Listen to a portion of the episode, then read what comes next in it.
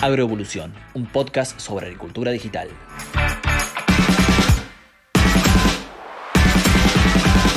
Buenas, ¿cómo andan? Bienvenidos a una nueva edición. Esta es la número 4 del episodio número 4 de los podcasts de Agroevolución.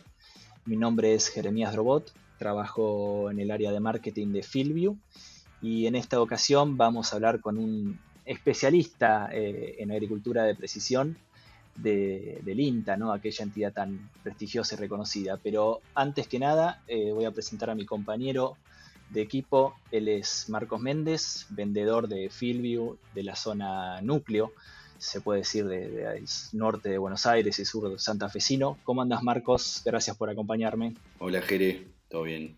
Bueno, bueno, vamos a, darnos el lujo de charlar con un especialista en agricultura de precisión y agricultura digital y, máquinas precisas. Él es Juan Pablo Vélez. Eh, ¿Cómo andás, Juan Pablo? Gracias por, recibirnos eh, desde la virtualidad allí desde, desde Córdoba. Hola, Jeremia. Hola a todos, un gusto. Bueno, muchas gracias, Juan Pablo. Eh, vamos a hablar unos minutos sobre, sobre cuál es el panorama que, vos estás viendo en la Argentina en materia de, de agricultura de precisión y herramientas precisas. Antes que nada, te voy a, presentar. Eh, Juan Pablo es investigador y extensionista del INTA Manfredi desde el año 2005, eh, aquella experimental reconocida por lo que son estudios en, agricultura de precisión, trabaja precisamente en el Proyecto Nacional de Agricultura de Precisión. Desde el año 2013 se desempeña como coordinador del módulo de herramientas de agricultura de precisión del Proyecto Nacional de Agroindustria de Agregado de en Origen Además es docente del Instituto de Altos Estudios Especiales de la Comisión Nacional de Actividades que tiene un convenio con la Universidad de Córdoba y brinda consultoría en agricultura de precisión, coordinación y capacitación. Bueno, una vasta trayectoria, Juan Pablo, a pesar de, tu edad, yo te conozco y eh, debes rondar, no, llegas a los 40 seguramente, ¿no? ¿Qué, edad tenés? No, no, tengo, tengo 40. ya llegué a los 40. Ah, bueno. Pero, pero siempre fuiste de los chicos del INTA Manfredi, eh, de, ahí de, la banda de, de, Bergacini, que siempre le interesó mucho lo que era la agricultura de precisión y, experimentaste mucho desde hace unos cuantos años allí. Sí, así es. Mario fue casi el mentor de todo el grupo de trabajo, que bueno, vos lo conoces, eh, es, es grande y, y con temáticas variadas. Así que muy agradecido a Mario. Perfecto. Bueno, Juan Pablo, ya para ir un poco eh, al grano y que me cuentes un poco cómo estás viendo eh, la adopción tecnológica del productor argentino, si se quiere, sacando un poco la coyuntura de, cuánto vale la soja o cómo está la sequía y, los números eh, por ahí a veces finos que tiene el productor. ¿Cómo ves esa eh, adopción y, en qué rubros crees que, se, se, acelera un poco más? Bueno, la verdad que se han dado algunas variables, se han alineado algunas variables, muchas variables, eh, las cuales han sido determinantes y ha sido impulsora eh, de un gran avance en la, en la evolución de la digitalización de la agricultura en general, ¿no? No solamente de la agricultura de precisión, que que es una fracción, digamos, de toda la gama de posibilidades y soluciones que brinda, que brinda las nuevas tecnologías en la agricultura. Em, algunas de ellas te puedo mencionar y una de las más, eh, más habladas, digamos, ¿no? la, desencadenante más, eh, más tenida en cuenta, que es el COVID, ¿no? El COVID ha hecho eh, que saltemos rápidamente a la digitalización de una u otra manera, ¿no? Cualquiera, desde lo básico hasta lo más, hasta lo más eh, avanzado en lo que es la digitalización de, la agricultura y es cuando uno de los escenarios que han hecho ver de la enorme utilidad que, tiene esto y que las distancias eh, sean cada vez más relativas. Bien. Así que bueno, una de las variables. Eh, así que eh, estamos realmente pasando por una, eh, una, revolución tecnológica. Vos viste ahí que se acortaron procesos, digamos, con, el COVID. el productor necesitó de algunas herramientas que ya existían en el mercado para, para gestionar su campo de, manera remota. ¿Cuáles son, y si se quiere, cuáles son las más interesantes que vos crees que, que, se han dado. Imagino, no sé, la, telemetría del seguimiento de las máquinas, eh, los satélites y los mapas. ¿qué, es lo más valioso para vos? Exactamente, sí, la, imposibilidad muchas veces del acceso al lugar ha hecho de que el seguimiento de los cultivos y de las maquinarias haya sido una de las herramientas más, más adoptadas, ¿no? Bien. Juan Pablo, te quería preguntar, ya que hablamos de la telemetría, pero también un poco de las... Eh, ustedes empezaron cuando arrancaron, ¿usaban imágenes satelitales y complementaban esta información con, la información que sacaban de las máquinas para tomar decisiones ya en ese momento o ahora tienen mucha más información de, imágenes satelitales para, complementar? Bueno, eh, yo arranqué con la agricultura de precisión y la maquinaria y eh, mi carrera fue sufriendo muchos cambios, evolucionando. actualmente estoy muy, eh, muy abocado a lo que es la agricultura de precisión, el manejo variable, el manejo por zonas del lote. Y en esto la maquinaria está intrínsecamente ligada. Eh, yo cuando, cuando empezamos, eh, las imágenes Landsat eran libres, eran gratuitas, antes se, eran, eran pagas, ¿no? Las imágenes Landsat de 30 por 30 cuando empecé eran gratuitas y hoy en día tenemos una gama de posibilidades, una gama de, alternativas de digitalización del agro tremenda. Muchas son gratuitas, muchas son libres. Pero eh, actualmente pasando por una tremenda revolución eh, satelital.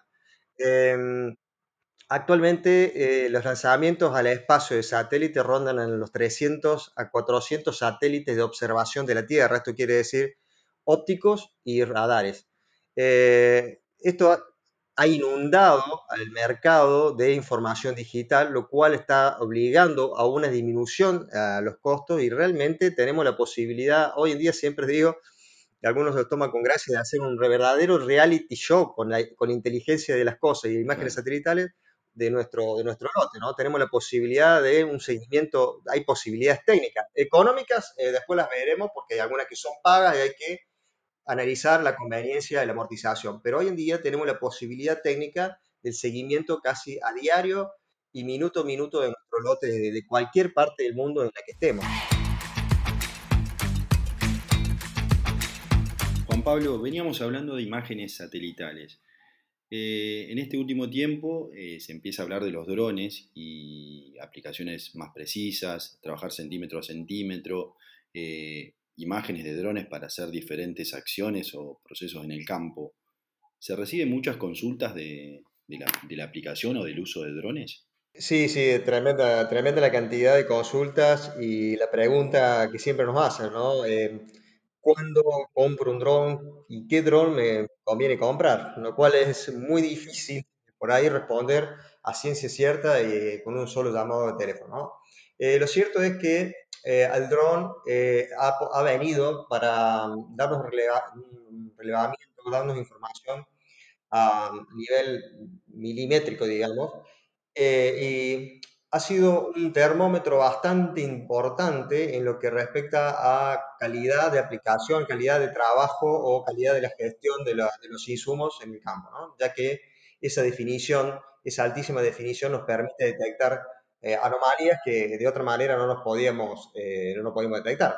Están apareciendo, siempre digo, ¿no? Eh, que em, es un termómetro muy, muy eficaz y detecta, no es que actualmente estamos desbordados con consulta con problemas en la aplicación de fertilizantes, en la distribución de fertilizantes, en la distribución de las semillas, en la aparición de enfermedades.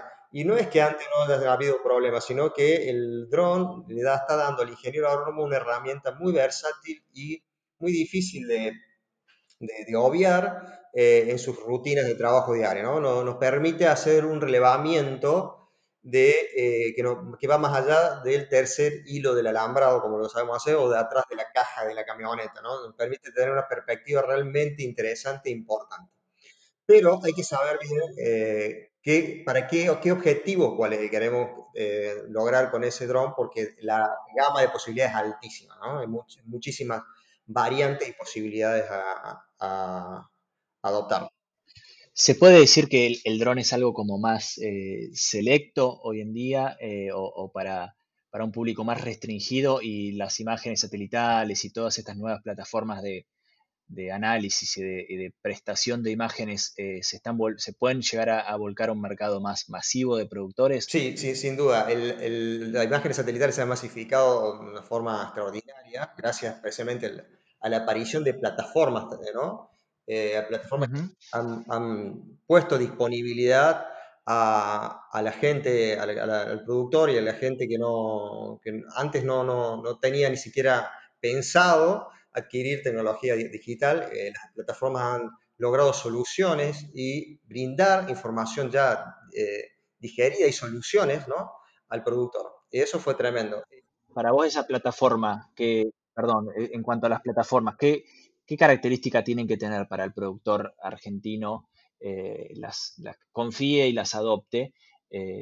¿Cómo la ves vos? Bien, ah, actualmente estamos en, en, pleno desarrollo de soluciones. ¿no? Eh, estamos en un inicio de lo que creo que va a ser em, una, una herramienta em, extraordinaria eh, para, para, el productor. Eh, lo que tiene que tener son, son soluciones, ¿no? soluciones y automatización de procesos. El, el, productor o todo el mundo en general lo que busca cada vez más el botón, ¿no? El botón rojo el, el, acción, la acción eh, determinada por, por, la información, eh, el llamado a la acción. y eso, para eso es un proceso, eh, o sea, que, que la, aprieta y que las cosas sucedan. Y para eso tenemos un compromiso, una obligación, especialmente los técnicos que estamos a campo, de sistematizar y etiquetar toda la información disponible.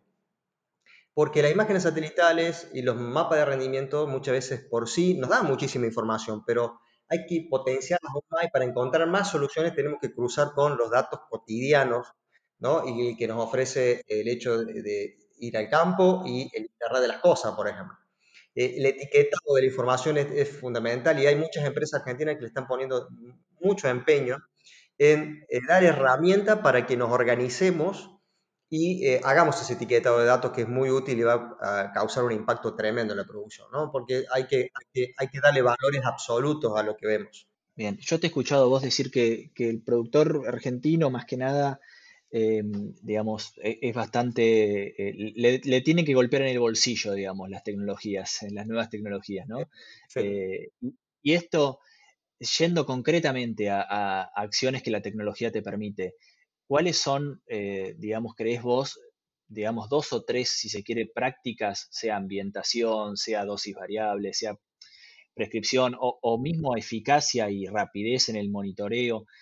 Nombrame dos o tres cuestiones que, el productor pague la tecnología o vea rápidamente en un par de campañas que está pagando la tecnología por eh, X causa, ¿no? Sí, bueno, hay dos, eh, en este momento se me ocurren dos tecnologías que rápidamente las puedo mencionar. Una es el manejo variable de insumos.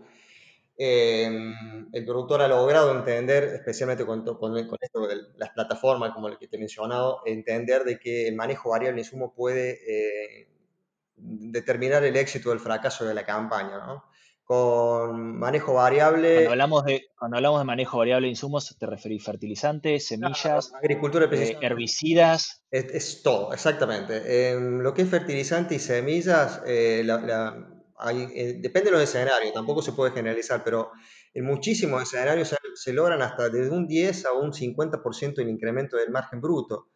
solamente variando o relocalizando insumos, no invirtiendo porque inclusive utilizando información gratuita con las imágenes satelitales son totalmente libres, eh, hay software libres y utilizando y combinando todas esas herramientas puede tener un, primer impacto de bolsillo, que yo le digo, eh, tremendo. Entonces el productor está cada vez más eh, expectante de qué sucede y qué soluciones aparecen al respecto.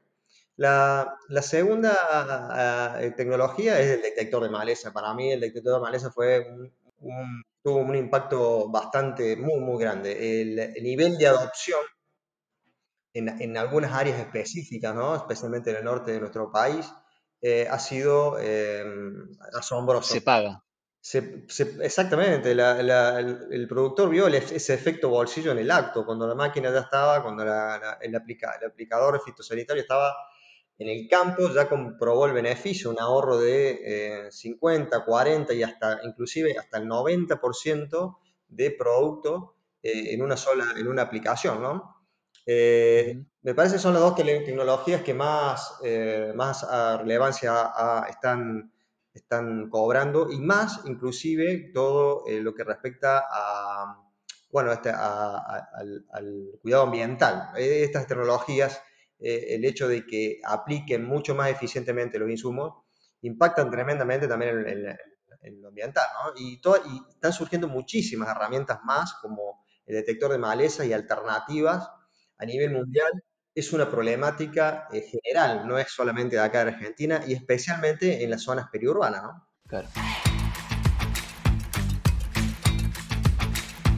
Juan Pablo, te quería preguntar, vos que estás en el INTA, están en una zona que es pionera de agricultura de precisión, de Manfredi, ¿Cómo transfieren a las diferentes zonas del país todo el conocimiento que ustedes, que ustedes tienen o logran en otras zonas donde vemos que no está tan difundida la agricultura de precisión o no, no llegan a, los niveles que ustedes que tienen de conocimiento de la maquinaria?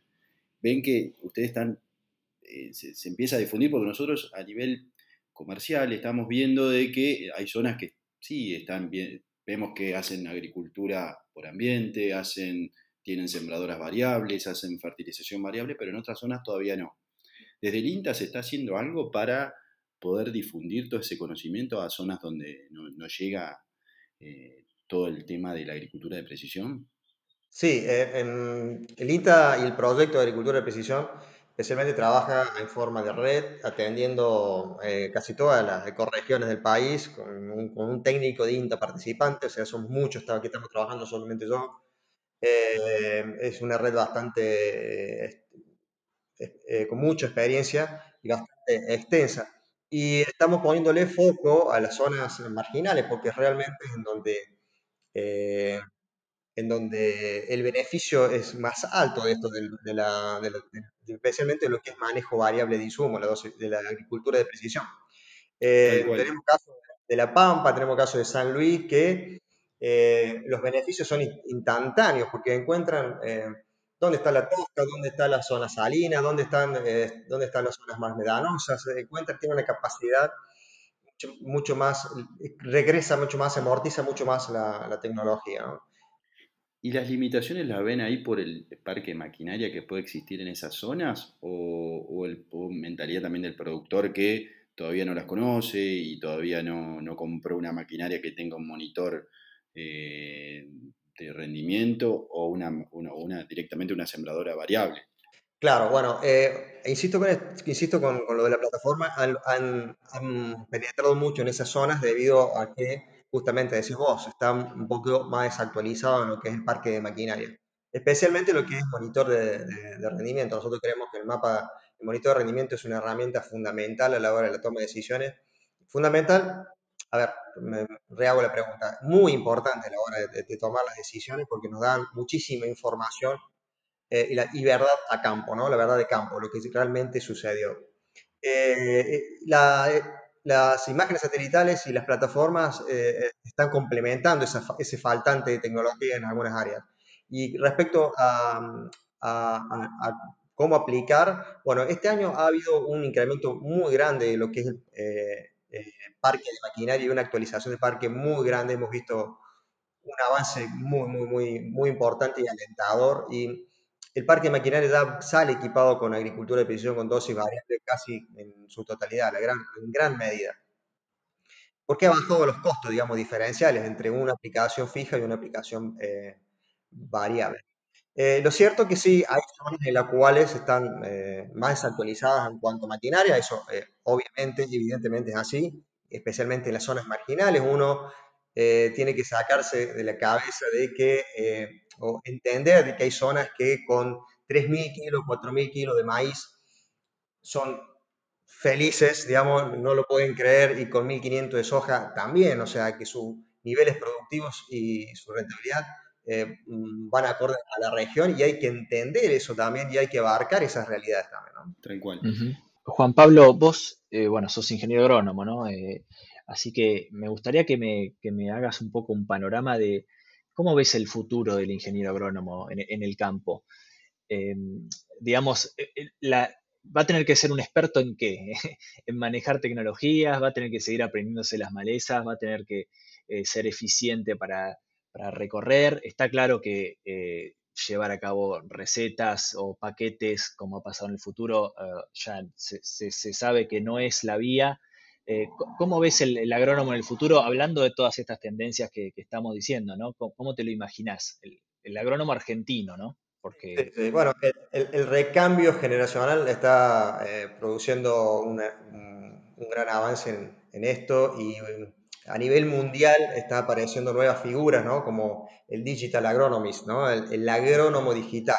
Es una nueva figura y muy importante y que está cobrando cada vez más importancia en el campo, en el campo argentino. No va a poder ganarte, digamos, un tipo de su casa eh, que sepa usar solamente las plataformas, no va a reemplazar al agrónomo e-, eso crees que está claro, eh, sino que, el agrónomo se va a tener que ayornar un poco al mundo moderno.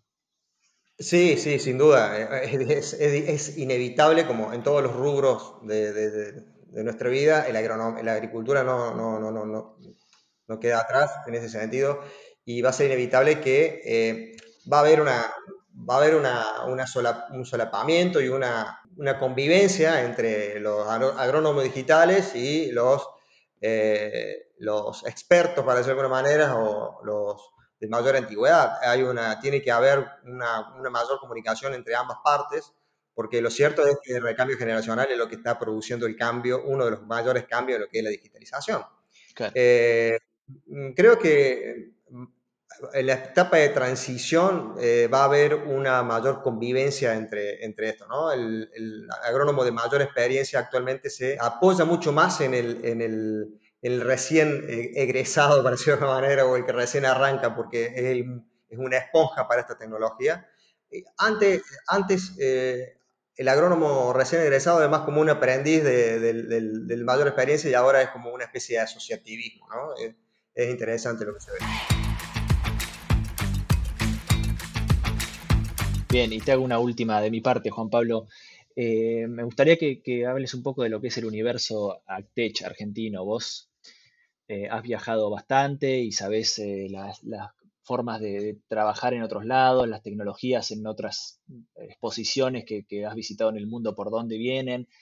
Sin embargo, también es conocido que, el invento argentino y que las capacidades acá están y, siempre tenemos nuevos, nuevas invenciones.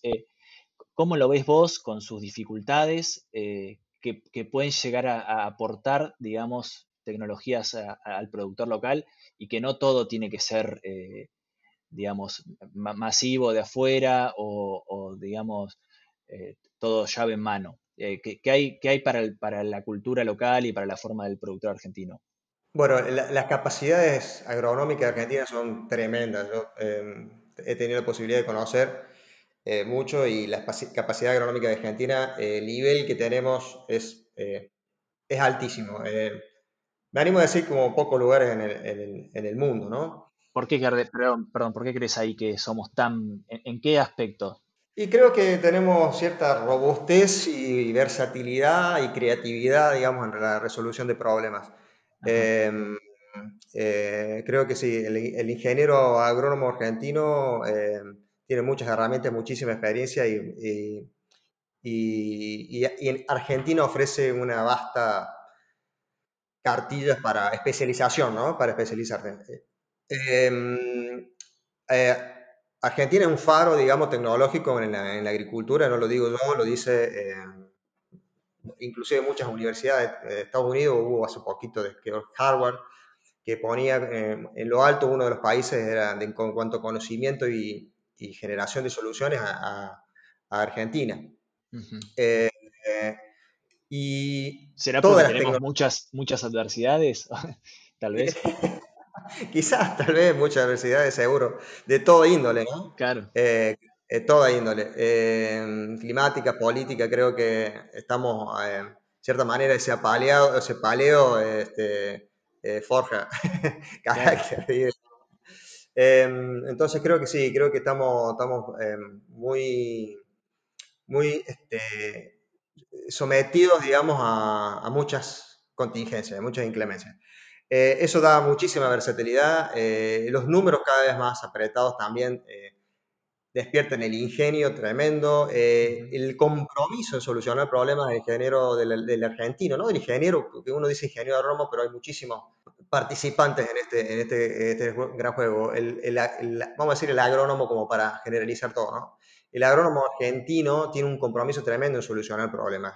Lo de los impactos ambientales, lo de los problemas de los, con los fitosanitarios, de la resistencia de, las malezas, no es una cuestión, una materia ajena y por la cual nos está preocupando. Y realmente se están encontrando soluciones muy, muy, muy interesantes en, Argentina. Y todas las tecnologías que vienen de afuera en Argentina son probadas a fuego. Eh, primero por la gran pericia, primero por la gran pericia, acá no se toman las cosas como vienen, tal cual, eh, como caja cerrada, sino que eh, se lo expone a un nivel de crítica muy alto y poco visto, digamos, en, otro, en otras partes. se lo critica mucho y se lo evalúa mucho. Y las, condiciones argentinas, tanto como la siembra directa, ¿no? que ofrece muchísimos desafíos en, el desarrollo de tecnología, eh, como la climática y la tremenda diversidad agroclimática que tenemos, pone en, a prueba cualquier tecnología que eh, venga de, afuera y a la vez produce también que las tecnologías desarrolladas acá en Argentina sean muy versátiles, tremendamente versátiles, ¿no? desde fierros, de, desde fierros que exportamos hasta eh, software y hasta conocimiento. ¿no? Tenemos un conocimiento muy, una capacidad muy versátil en todos los aspectos. Interesantísimo. Bueno, Juan Pablo, eh, te tenemos que, dejar, eh, nos, quedaríamos hablando, pero hay que cortar este, este podcast y te agradecemos la verdad tu participación y tu predisposición para comentar con, con pasión cómo se te nota todas estas nuevas, nuevas tendencias que ves en el país. Bueno, Jeremia, muchísimas gracias. Este, eh, y cuente conmigo y con el INTA y con INTA Manfredi para, para que lo necesite, ¿no? Para todo el equipo, con todo el equipo cuenten. Desde ya, desde ya. Bueno, esto fue Agroevolución, un podcast sobre agricultura digital. Pasó el cuarto episodio con Juan Pablo Vélez y nos vemos la próxima. Saludos. Esto fue Agroevolución un podcast sobre agricultura digital.